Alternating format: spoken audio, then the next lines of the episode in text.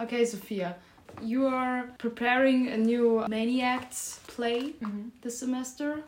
What is it gonna be about? Well, that's a very tricky question, actually. It is for sure a feminist play. Um, it's a full female cast, which is quite uncommon in, in theater. And it's a very postmodern play, so it's quite fragmented. We have like four different pictures that we uh, show, like so four different settings, with almost four different scenes that at first don't seem very connected. And this is the nature of a postmodern play that you know like shows the fragmentation of our world today as well especially socially because it's also a very socialist play as well besides feminist i would say and at first sight it doesn't seem like the different pictures that we get are connected but there is a connecting element and it's marlene she's like a, a businesswoman quite successful one and the real question of the play is what it takes to be successful as a woman in the 80s, but I do think that it also applies to nowadays. And what is the cost of all this really? So I think the the main message of all this is that feminism really only makes sense when it's intersectional and when it covers all society. So if one woman gets to be a CEO, that's not really feminism, is it? It's much more about everybody living in a more equal world Mhm. and including everybody. Postmodern because it can be in the 80s as well as now. Um, Or- So it- the the play was written in the early eighties. yeah. Um, it's supposed to represent a bit that decade, decade Mhm. because she talks about Thatcher, Reagan, all the p- political scenario Mhm. in the eighties. But most of the characters, if we would just pick them and put them nowadays, it would work perfectly. Okay. they would. It, it- the story just like all these topics still make a lot of sense. To be honest. So, is it acted like it is today, or do you use like 80s costumes? Um, there's a bit of a mix with the setting and the costumes, both I Mhm. would say. But there are also connections to to nowadays, and also it. This is also very a very tricky question because on the first act we actually have a dinner party in Mhm. which Marlene's uh, celebrates her promotion, and she invites historical figures. It's hard to say they're historical because Mhm. some of them are like fictional. Uh, so we have people from all over the world and from different centuries. So there's a mix of different times and different decades here. We see many different female experiences that make a lot of sense nowadays still, you know. So it's some sort of criticism because of this. Because since the problems from 40 years ago still make sense today, it's Mm-hmm. sort of a pity that it still makes sense, right? Yeah, I would say so, yes. Um, I would say that the first act, which shows all these women from different parts of the world and from different centuries, shows us how, how female experience has been an experience of oppression and many times violence throughout the centuries.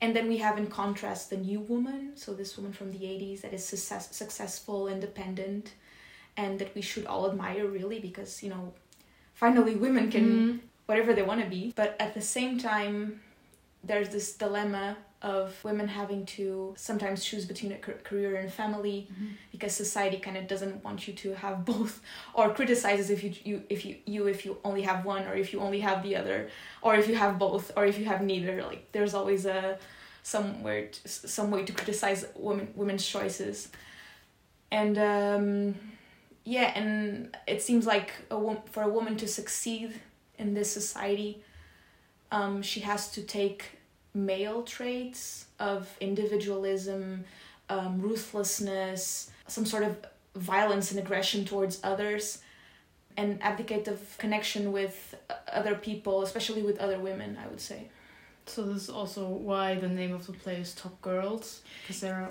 at top, or does it have some yeah, other yeah. meaning? So Top Girls is the the name of the agency in which Marlene works. Ah, okay. There are also men working there, but we only see female workers, and and that's why. And this is the idea of the women on the top, but you know, like there's still wi- women in the bottom in the working class that still suffer from oppression. The idea is to create some awareness that feminism is really needs to be intersectional to all classes, and uh, this is not a topic in the play necessarily, but something I also think too mm, it's intersectional also in the sense of race and of um, sexuality and all other other issues. And is this your first time that you direct a play? Um, well, not the first time, but the first time with such a dimension. I did my first bachelor in theater in acting. I directed a play um, sometime after I finished my bachelor, and I worked as an actress as well. But I never directed a play with so many actresses and so many people and uh, involved.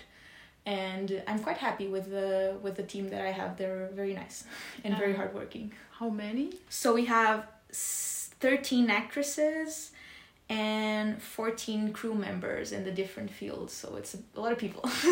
And a big audience? Um, it's in Fistung, right?